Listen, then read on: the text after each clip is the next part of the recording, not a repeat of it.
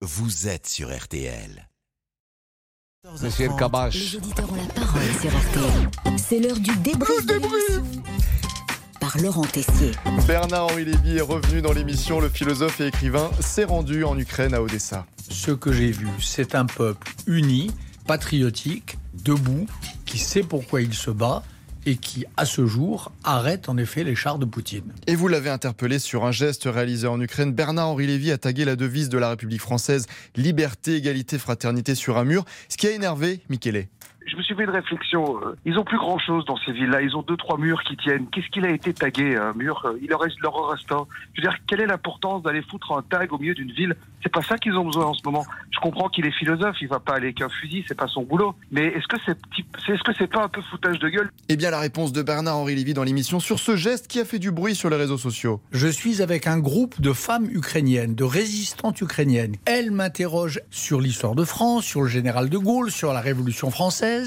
Je leur dis qu'en effet, on est la patrie des droits de l'homme et qu'on est la patrie d'une devise liberté, égalité, fraternité.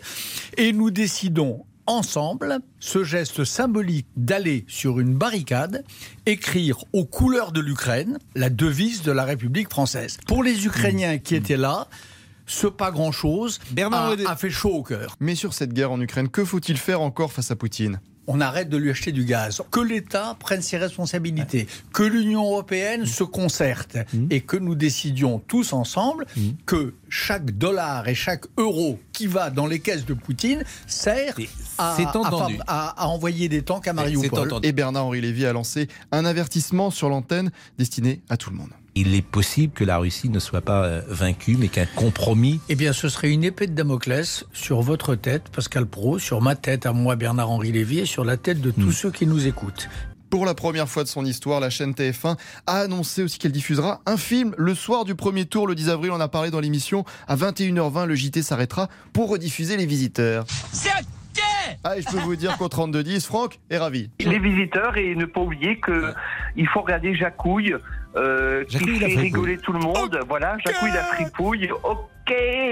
Mais d'autres diront peut-être le soir du 10 avril. Mais putain, y a rien, c'est nul C'est pourri ici Ah, mais ah, on me dit à l'oreillette que Monsieur Boubouk veut prendre la parole. Que veux-tu, les sucus? Oui, tout va bien en ce moment pour vous? Vous-même, vous mangez à la table ou vous mangez par terre Par euh, terre, voyons, c'est normal.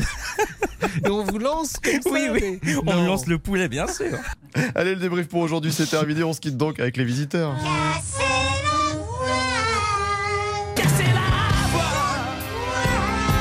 Ça La scène, oui, casser la voix. Après, on a mixé avec la chanson de Patrick Bruel. Ah oui Histoire d'écouter du Patrick. C'est dans le premier avec Casser la Dans le voix, premier, dans- ouais. Ah, mais non. On chante casser la voix.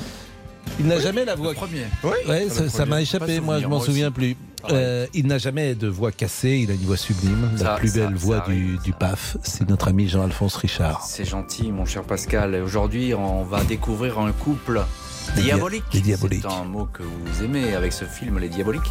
Un couple diabolique qui pourrait se cacher derrière l'affaire des disparus de Mirepoix. C'est dans l'heure du crime tout de suite.